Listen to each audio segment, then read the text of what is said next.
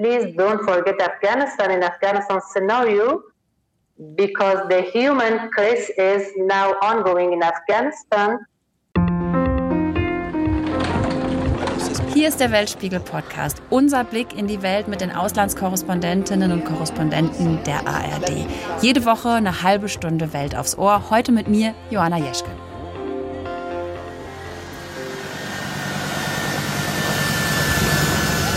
Die Bilder, die gingen um die Welt und mir sind sie damals echt ziemlich nahe gegangen. Menschen, die sich an die Triebwerke eines startenden Flugzeugs klammern auf dem Flughafen in Kabul. Das war im August und da hat man gesehen, wie groß die Verzweiflung und die Angst war. Das war nämlich kurz nachdem die Taliban in Afghanistan zurück an der Macht waren. Wochenlang war mein Newsfeed voll von den Schicksalen dieser Menschen, die versucht haben, das Land Hals über Kopf so schnell wie möglich zu verlassen. Ja, und heute? Heute überlagert der Krieg in der Ukraine und all die Gräueltaten alles andere. Afghanistan droht in Vergessenheit zu geraten und genau deshalb schauen wir dorthin in unserer Miniserie Vergessene Kriege.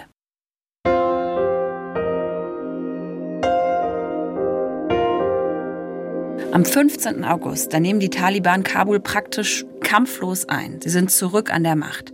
Und das nur rund drei Monate, nachdem die NATO-Truppen mit ihrem Abzug aus Afghanistan begonnen hatten. Millionen von Menschen haben in Afghanistan Angst um ihr Leben, weil sie in den letzten Jahren mit den internationalen Truppen in irgendeiner Art und Weise zusammengearbeitet haben, weil sie sich vielleicht kritisch geäußert haben, weil sie sich für die Rechte von Minderheiten eingesetzt haben. Tausende suchen einen Weg raus aus dem Land. Und wer Glück hat, der steht auf einer Evakuierungsliste. Eine von ihnen ist Frosan, mit der ich gleich spreche. Sie hatte sich für die Rechte von Frauen eingesetzt und als die Taliban zurück sind, da versteckt sie sich und unterrichtet ihre Töchter und deren Freundinnen heimlich zu Hause. Denn Mädchen, die dürfen gar nicht mehr in die Schule gehen. Im Dezember kommt Frosan dann nach Deutschland. Hallo, guten Tag. It's good to hear you. Schön, dass ich dich erreiche. How are you Wie geht's dir? Wie ist dein Leben in Deutschland gerade so? Now. No, I'm currently living in Germany. Now everything is fine. Uh, thank you. Ich bin in Deutschland und alles ist gut. Danke. Uh, ich fange nächste Woche mit meinem Deutschkurs an und meine Kinder gehen wieder zur Schule nach vielen Monaten in Afghanistan, in denen sie nicht gehen konnten. Also jetzt ist alles gut.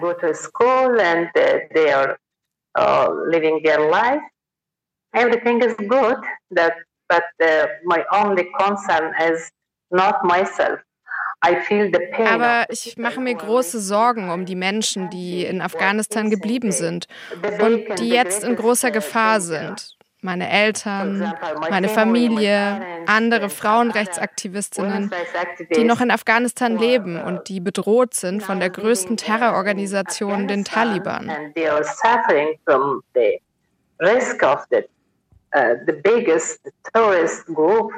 Taliban. I'm very concerned about them.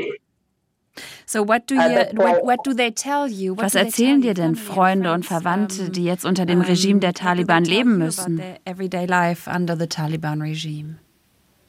Yeah, they are living under fear.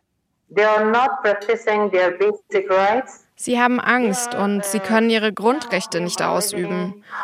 Einige von ihnen müssen sich verstecken. Es gibt gezielte Ermordungen und die Menschen dürfen nicht in andere Provinzen reisen, denn die Taliban haben es Frauen verboten, allein zu reisen. Aber viele Frauen haben ihre Männer im Krieg verloren. Was sollen sie jetzt tun, um Geld für sich und für ihre Kinder zu verdienen? But unfortunately, there are many women, they lost their male members in the, during conflict.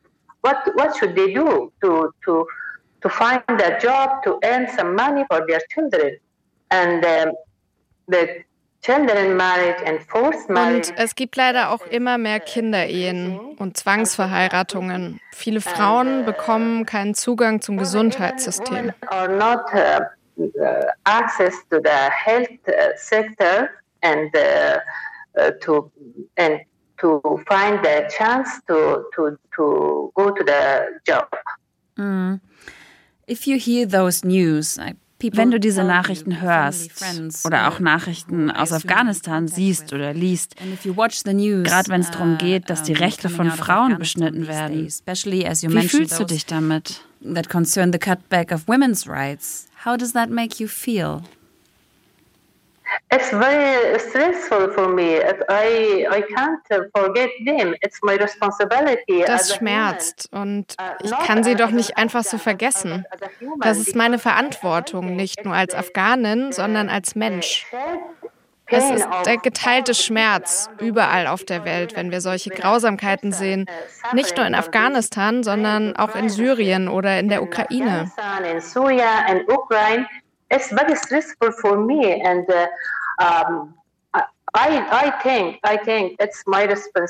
und es ist meine Verantwortung, meine Stimme zu erheben.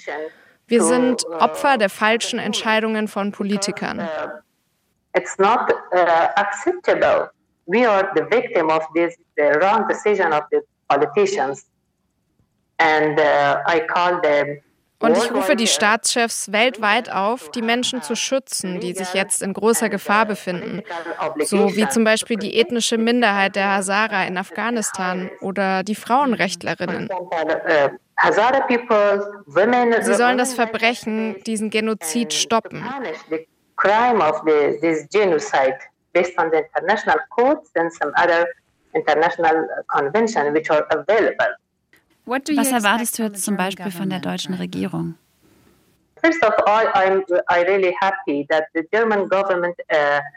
also erstmal bin ich sehr glücklich, dass die deutsche Regierung sich der Menschen in Afghanistan angenommen hat, die jetzt in Gefahr sind. Mehr als 3000 Afghanen und Afghaninnen haben die Zusage erhalten, nach Deutschland ausreisen zu können. Aber die Hälfte wurde noch nicht mal evakuiert und wurde zurückgelassen, vergessen. And but but half of them have not been evacuated, and they are left in, behind. Um, and um, the other suggestion that und das andere, worum ich die deutsche Regierung bitte, ist Passt auf auf die Geflüchteten. Helft ihnen, einen Job zu finden, etwas beitragen zu können, eine gute Schule für die Kinder zu finden. Lasst Diskriminierung und Ungerechtigkeit nicht zu. To help them to find a, a job opportunity, to have their own uh, and good contribution to uh, and uh, a good school for their children, and to pay attention with this uh, with no any discrimination, uh, injustice, and uh, uh, a, a, good way. Can I ask you about your journey, your ev evacuation? Eure Evakuierung, die Reise nach Deutschland. Wann habt ihr festgestellt, realize wir sind sicher? Kind of safe. After the couple of months, um, my children nach ein paar Monaten sind meine Kinder zur Schule gegangen. Und das war das erste Mal, dass ich begriffen habe, wir haben echt Glück.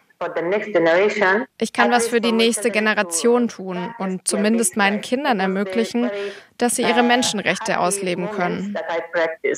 Mhm. In Afghanistan durften meine Kinder nämlich nicht zur Schule gehen, weil wir bedroht wurden. Wie war das für dich, als das Flugzeug in Kabul abgehoben ist und du dann die Stadt verlassen hast? It was the the good feeling in as well as the uh, hopeless feeling. Ich habe mich gleichzeitig gut und hoffnungslos gefühlt. Also auf der einen Seite war ich glücklich, weil ich eine Chance hatte, meine Familie zu retten. Und auf der anderen Seite war es schmerzhaft, meine Eltern, meine Geschwister und so viele andere Frauen zurückzulassen. During the als ich noch in Afghanistan gelebt habe, da habe ich mich den ganzen Tag mit Menschenrechten, mit Frauenrechten und mit der Bildung von Mädchen beschäftigt. Und als ich dann realisiert habe, das ist jetzt alles vorbei, das ist alles zusammengebrochen, das hat sehr wehgetan.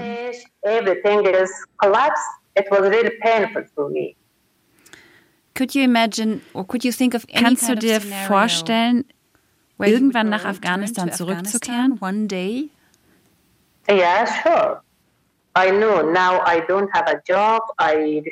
Uh, Klar. Also jetzt im Moment habe ich keinen Job. Ich bekomme Unterstützung vom deutschen Staat für meine Lebenshaltungskosten. Aber ich hoffe, dass ich bald die Möglichkeit habe zu arbeiten und Steuern zu zahlen. German government and when und wenn dann in meinem Land, in Afghanistan, Frieden herrscht, dann bin ich die Erste, die zurückkehrt und meinem Land etwas zurückgibt. Weil ich glaube, Afghanistan braucht mich mehr.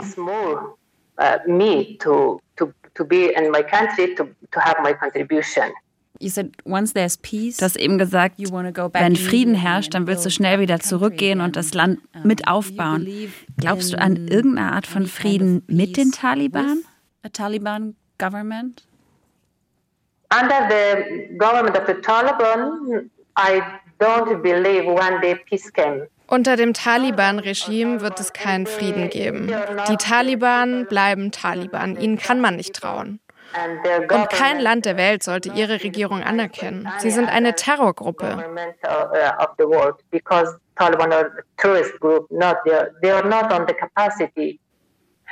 Ich glaube nicht an einen Frieden mit den Taliban.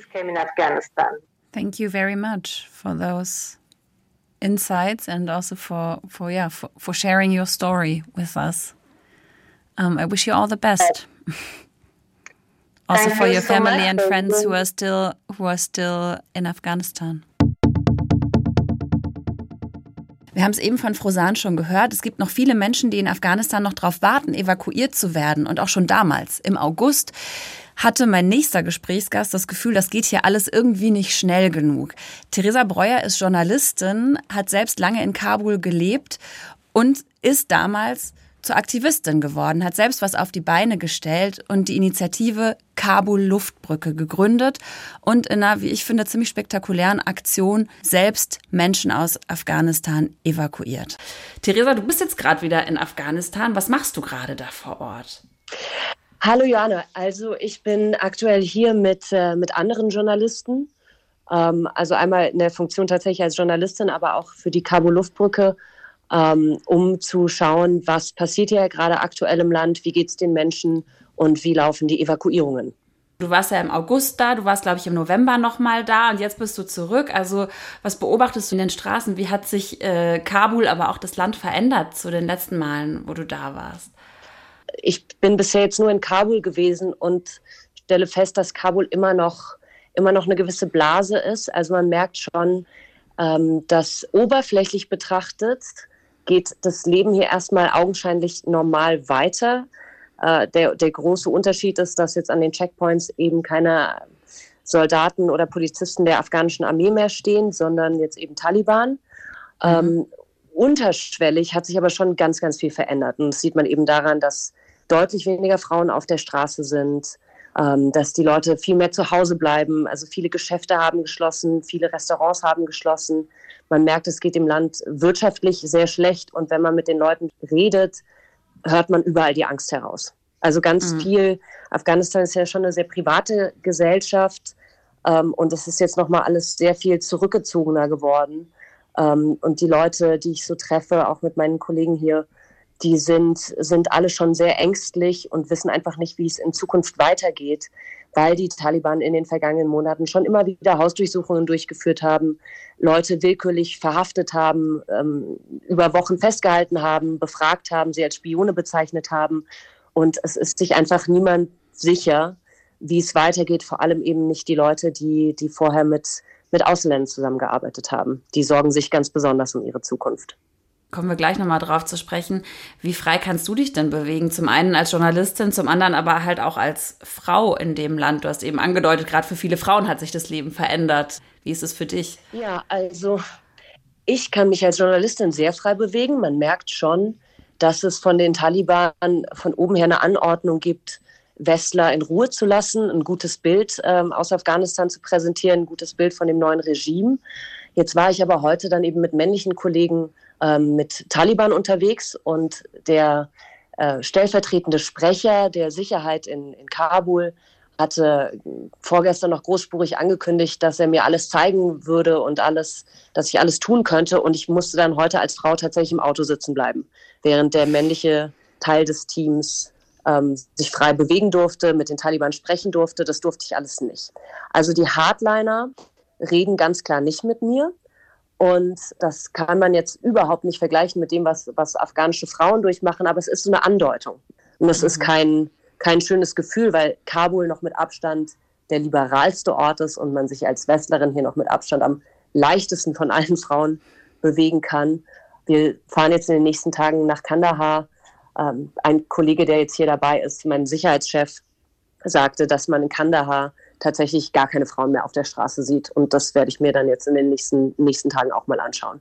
Du hast eben schon mal auch angesprochen, du bist mit einem, also dein Sicherheitschef, so hast du ihn, glaube ich, genannt. Ne?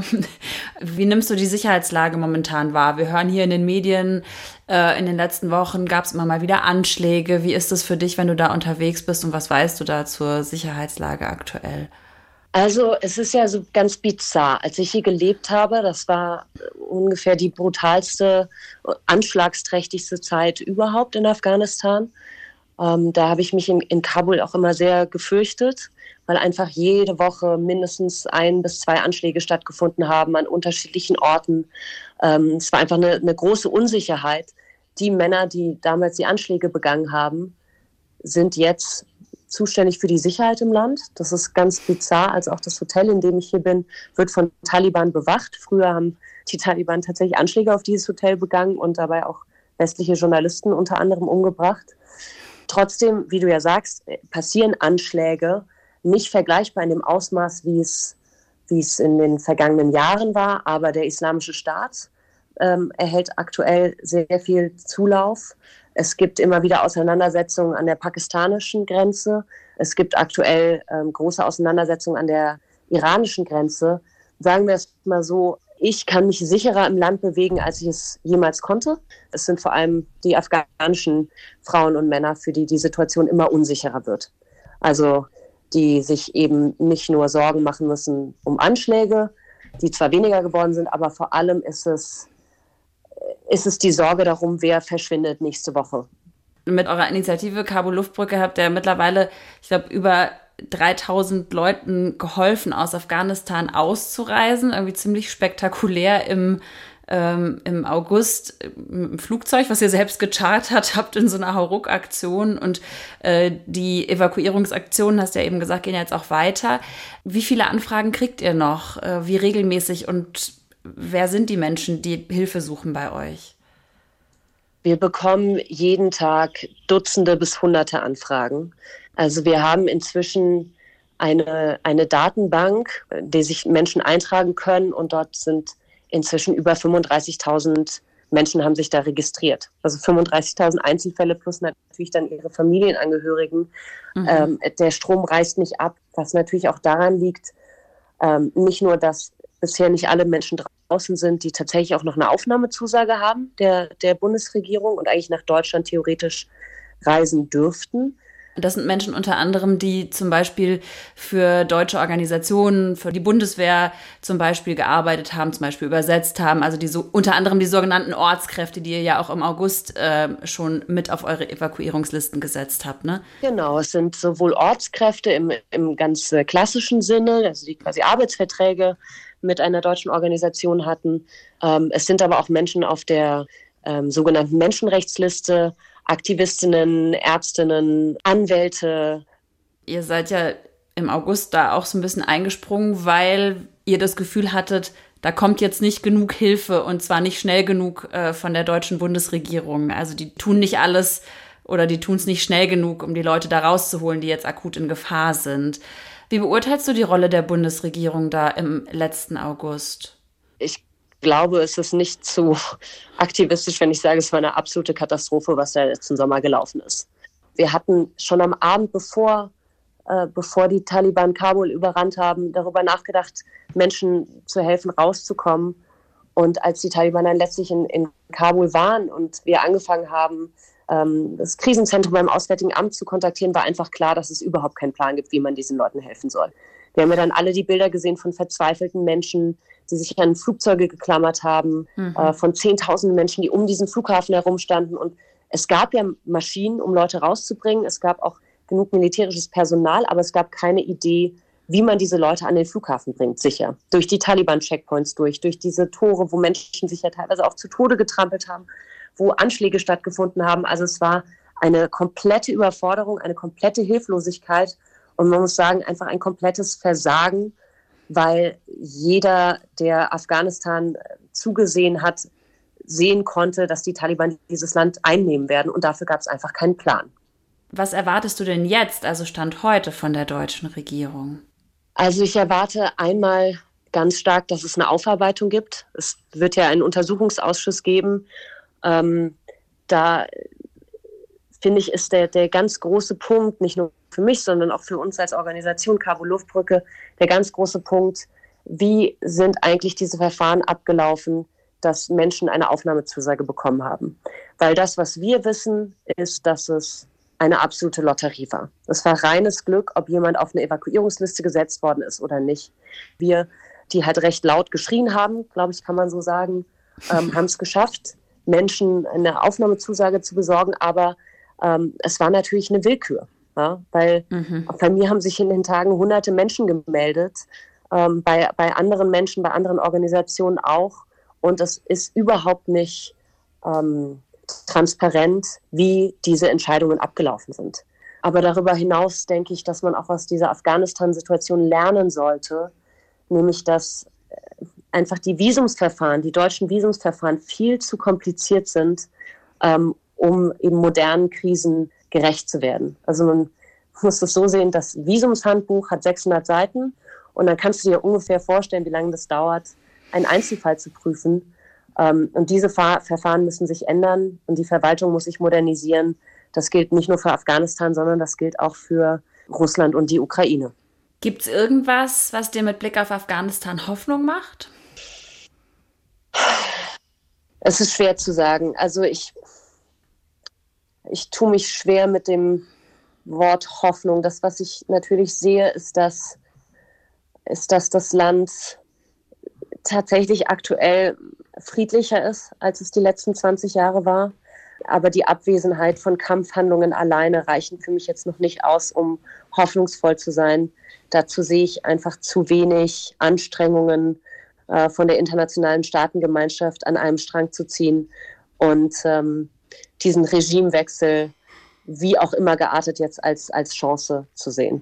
Ich glaube, dass es da Möglichkeiten gibt, ähm, aber die werden aktuell nicht wahrgenommen. Dazu gehört für mich als allererstes mal mit den Taliban tatsächlich zu reden. Aber ja, Hoffnung, Hoffnung finde ich ist ein schwieriges Wort. Man möchte immer gerne hoffnungsvoll sein, aber ich glaube, dafür rede ich aktuell einfach mit zu vielen Menschen, die verzweifelt sind angesichts der aktuellen Lage.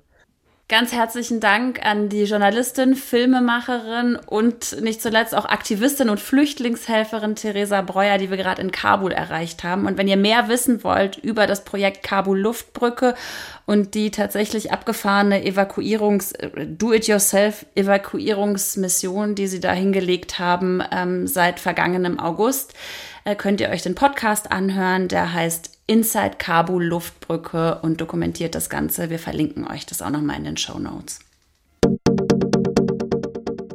Jetzt haben wir schon einiges gehört, aber wer sind eigentlich die Taliban? Wie ticken die und was haben sie vor mit Afghanistan? Peter Hornung ist unser ARD-Korrespondent für Afghanistan und kürzlich war er noch vor Ort. Peter, du hast ja auch die Taliban getroffen. Was war das denn so für ein erster Eindruck? Also ich hatte ganz viele Begegnungen mit den Taliban und ganz verschiedenen Taliban. Es gibt ja nicht die Taliban. Es gibt die Jungen, die, was weiß ich, von den Bergen kommen und so und jetzt in der Stadt sind und da zum Beispiel Kontrollen machen. Ich hatte da eine Begegnung und die waren eigentlich richtig freundlich. Wir können ja mal reinhören. Where are you from? Germany. I'm from Germany. The Taliban army of soldiers 24 hour your service. Uh, I like relation, good relationship with all country of world. Especially Germany countries. Especially Germany countries, ja, und die Good Relations. Good relationships. Das ist tatsächlich so, dass die ja, ja, ja, das hört sich irgendwie so an, oh, ihr seid ja alle so nett und so.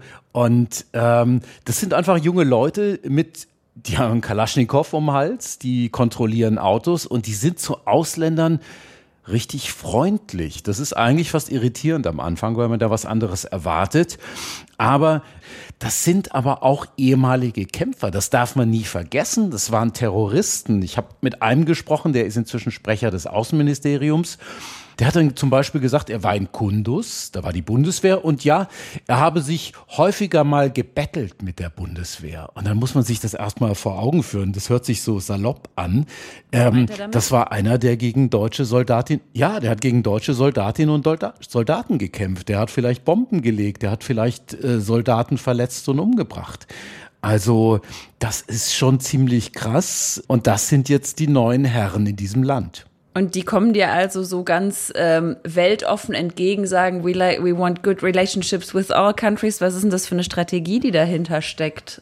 Also ich glaube, die haben klare Anweisungen. Behandelt Ausländer gut, behandelt auch ausländische Journalistinnen und Journalisten gut, weil die über unser Land berichten und wir möchten nicht, dass ein schlechtes Bild von unserem Land verbreitet wird. Das hat vor allen Dingen damit was zu tun, dass die Taliban noch was haben wollen vom Ausland. Sie wollen, dass dieses islamische Emirat Afghanistan, so heißt der Staat ja inzwischen, anerkannt wird von der internationalen Gemeinschaft. Und dann wollen sie einfach Geld. Sie wollen, dass die Sanktionen aufgehoben werden. Sie wollen, dass international Geld eben ins Land kommt, damit sie da ihren Staat machen können. Und deshalb, glaube ich, sind sie Ausländern gegenüber relativ korrekt bis freundlich. Du warst ja, als du äh, vor Ort in Afghanistan warst, auch im Tugendministerium und hast da einen Sprecher äh, getroffen. Was hat der dir erzählt und was ist überhaupt die Aufgabe so eines Tugendministeriums? Kann man sich bei uns ja kaum vorstellen, ne? Ja, das ist ziemlich strange. Also es ist das Ministerium zur Förderung der Tugend und zur Verhinderung des Lasters. So ist der offizielle Name dieses Ministeriums. Das gab es übrigens vor 20 Jahren im ersten Taliban-Regime auch schon so. Ähm, damals waren das die, die veranlasst haben, dass den Leuten ähm, ja, und man muss es fast so brutal sagen, die Hände abgehackt wurden oder die Köpfe. Ähm, also das war ein richtig brutales, berüchtigtes Ministerium. Und die geben sich jetzt so ein bisschen anders. So, ich saß mit dem zusammen, boah, wir haben vielleicht eine Dreiviertelstunde gesprochen, fast eine Stunde. Mhm. Und dann bin ich auf einen Fall gekommen. Ich habe einen Mann auf der Straße getroffen, der hat da Flöte gespielt. Mit dem haben wir uns unterhalten. Der hat gesagt, ja, ich mache hier Musik, obwohl die Taliban das nicht wollen. Neulich kamen welche vorbei, die haben mir meine Lieblingsflöte genommen und die einfach zerbrochen. Das habe ich ihm gesagt. Da hat er gesagt, ja, also so sind wir eigentlich nicht. Ne? Also so ähm, krass, brutal, sondern eigentlich sollte man den nur ermahnen, dass er da nicht Musik macht. Weil die wollen keine Musik in der Öffentlichkeit, keine nicht religiöse religiöse Musik. Und dann meinte er, ja, also eigentlich haben wir so ein fünfstufiges Verfahren. Also wir schlagen erstmal vor, dann ermahnen wir und es geht dann bis hin zur Polizei und zum Scharia-Gericht. Und da habe ich gesehen, eigentlich machen sie so wie früher, ja. Das heißt, wenn jemand diesem Vorschlag nicht folgt, dann kommt Druck und am Ende kommt die Brutalität dieser Scharia-Gerichtsbarkeit mit allen drakonischen Strafen, die es da gibt. Mhm. Wie sind denn die Taliban inzwischen organisiert? Ja, es ist ganz schwer zu sagen. Es gibt eine Regierung, es gibt eine politische Führung, darüber gibt es eine religiöse Führung. Und die gibt im Prinzip vor, wie dieser Staat agieren soll. Dieses Emirat, ja, das ist aber eigentlich immer noch dabei, sich zu organisieren in vielen Teilen. Ähm, manche ähm, Sachen wurden einfach übernommen von der alten Republik. Also ganz viele Beamte zum Beispiel sind noch da. Die, die nicht geflohen sind, sind noch da, wo sie vorher gearbeitet haben. Ministerium sieht so aus. Da sind die alten Beamten, die arbeiten weiter. Und die Frauen sind weg die sind zu Hause. Es ist teilweise in Ministerien so, äh, sagten mir die Männer, die Frauen sind die Spezialistinnen für irgendwas und ich rufe dreimal die Woche meine Kollegin an, die darf aber immer noch nicht zur Arbeit kommen, die darf noch nicht arbeiten. Also eine total absurde Situation. Mhm. Und auch ein Beispiel ist der Geheimdienst, ja, ähm, der wird wohl deutlich organisierter von Woche zu Woche. Ähm, die gehen Leuten hinterher, die sie als Regimefeinde sehen, die bedrohen die, die nehmen sie auch mal fest.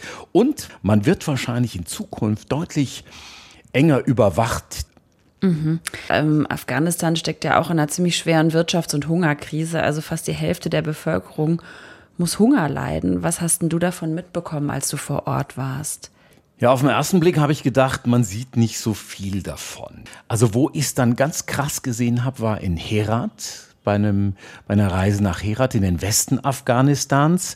Ähm, erst stand ich da vor einem Amt, da haben sich Familien versammelt, die haben gewartet, die wollten Essen haben oder Geld. Die haben gesagt, wir kommen aus entlegenen Provinzen, bei uns gibt's nicht. Und dann sind wir in die Stadt gefahren zu einem Kinderkrankenhaus. Und da habe ich mit einer deutschen Ärztin gesprochen und die hat mir erzählt, was für Kinder sie da behandeln. Der Eindruck ist, dass das meiste, was wir hier sehen, eine chronische Unterernährung ist, die jetzt durch einen akuten Ernährungsmangel verschlimmert wird. Da waren mehrere Zimmer, da waren sechs bis acht kleine Kinder, Säuglinge drin, total abgemagert, fast verhungert und das war eine richtig, richtig krasse Situation. Ich habe in meinem Leben schon echt viel Leid gesehen, aber das habe ich, das habe ich keine fünf Minuten ausgehalten, dann musste ich raus. Und ist es auch eine direkte Folge davon, dass sich viele internationale Hilfsorganisationen rausgezogen haben aus dem Land, nachdem die Taliban ähm, zurück waren? Das hat sicher nicht leichter gemacht, aber es ist ja inzwischen so, dass viele wieder zurückgekommen sind. Die Vereinten Nationen sind da, viele äh, andere Organisationen sind auch wieder da. Aber natürlich ist es etwas, was die Versorgung der Bevölkerung zunächst mal natürlich verschlechtert hat. Inzwischen ist es so, dass es so einigermaßen funktioniert, dass Afghanistan, ja, man kann sagen, zwar nicht lebt, aber überlebt. Die Sanktionen, die dem Land auferlegt worden sind, wo spüren denn die Afghaninnen und Afghanen die in ihrem Alltag? Also die merken sie natürlich überall. Die merken sie bei der Versorgung mit Lebensmitteln, mit Medikamenten, mit anderen Gütern. Sie merken, dass der Staat nicht funktioniert, dass er seine Aufgaben nicht erfüllen kann. Das liegt aber nicht nur daran eben, dass die Talibans nicht können, einen Staat zu organisieren. Das mag auch sein. Es liegt auch daran, dass Afghanistan einfach kein Geld hat oder viel zu wenig, dass die Wirtschaft nicht funktioniert, dass der Handel nicht funktioniert und dass eigentlich ganz wenig wirklich funktioniert. Es ist gerade eben eine extrem schwierige Zeit, aber auch durch die Sanktionen natürlich. Vielleicht kannst du noch mal ganz kurz anreißen, um was für Sanktionen das sind und wo man als normaler Bürger, als Bürgerin die spürt in Afghanistan. Naja, es geht vor allen Dingen um Geld. Es geht um Geld, das Afghanistan nicht bekommt. Es sind Währungsreserven, die sind zum Teil jetzt freigegeben worden. Äh, die Taliban können nicht am internationalen Handel teilnehmen, wie sie wollen. Ähm, die Banken funktionieren nicht richtig, die Währung kann irgendwie nicht getauscht werden. Das sind alles Dinge, die einen Staat daran hindern, eigentlich wie ein Staat zu agieren und irgendwie seine Leute zu versorgen, Sachen zu importieren. Der Handel ist nicht wieder aufgenommen, also Exporte, mit denen man Geld verdient, Gleichzeitig ist es so, dass die Taliban international eben nicht anerkannt sind von den allermeisten Staaten, in der UNO nicht sprechen können, keine diplomatischen Vertretungen haben. Aber das sind alles Sachen, die, die das Emirat der Taliban einschränken. Und äh, es sind eben nicht nur die Sanktionen, sondern auch die fehlende Anerkennung. Hältst du denn dieses Sanktionspaket für den richtigen Weg? Ja, äh, ich sehe zwar, welche Folgen es auch für die Menschen hat, aber ich sehe, dass es, ich sehe, dass es der einzige Hebel ist, den man da noch hat. Das heißt, will man mit den Taliban irgendwie reden und will man auch Druck auf sie ausüben, dann braucht man so etwas, weil ich habe mit denen gesprochen. Ich habe gesehen, die denken noch so wie früher. Die wollen ein knallhartes islamistisches Regime da, ein totalitäres Regime. Das heißt, die wollen bis in, bis in die Schlafzimmer hinein, bis in die Familien hinein, bis in die Köpfe hinein herrschen sozusagen, um die Folgen dieses Regimes und das, das, die, die, das äh, Tätigwerden dieses Regimes auch ein bisschen abzumildern, braucht man einfach irgendeinen Hebel. Muss man irgendwas haben, wo man sagen kann, wenn ihr euch so benehmt, dann kriegt ihr dieses und jenes nicht. Und das sind eben die Sanktionen. Jetzt hast du schon so ein bisschen einen Ausblick gegeben, also auf das, was die Taliban sich äh, quasi vorstellen. Was ist denn deine Einschätzung? Wie geht's weiter mit dem Land und gibt es vielleicht auch irgendwas, was dir Hoffnung macht? Ich habe irgendwie immer noch vielleicht auch ein bisschen die irrationale Hoffnung, dass diese Menschen, dass dieses Afghanistan, wie es bisher war, die letzten 20 Jahre, die Taliban mehr verändert, als dass die Taliban das Land verändern. Das ist eine Hoffnung, aber ganz ehrlich, so richtig groß ist sie nicht. Vielen Dank an Peter Hornung, unseren ARD-Korrespondenten, den ich gerade in Neu-Delhi erreicht habe. Und das war der Weltspiegel-Podcast für diese Woche. Wenn euch die Folge gefallen hat, dann lasst uns doch ein Sternchen da. Sternchen sind die neue Währung. Und ja, bleibt dran, folgt uns, dann verpasst ihr auch keine weitere Folge des Weltspiegel Podcasts mehr. Ihr findet uns auf allen aktuellen Podcast-Plattformen. Und ich möchte euch zum Schluss noch den Podcast Sack Reis ans Herz legen. Afghanistan, mein Leben existiert nicht mehr. Da spricht mein Kollege Ramin Sina mit Frosan nämlich auch schon mal. Da erzählt sie, wie sie die ersten Wochen nach der Machtübernahme durch die Taliban erlebt hat, damals noch in Kabul. Vielen Dank fürs Zuhören. Redaktion von dieser Folge hatte Steffi Fetz. Ich bin Johanna Jeschke.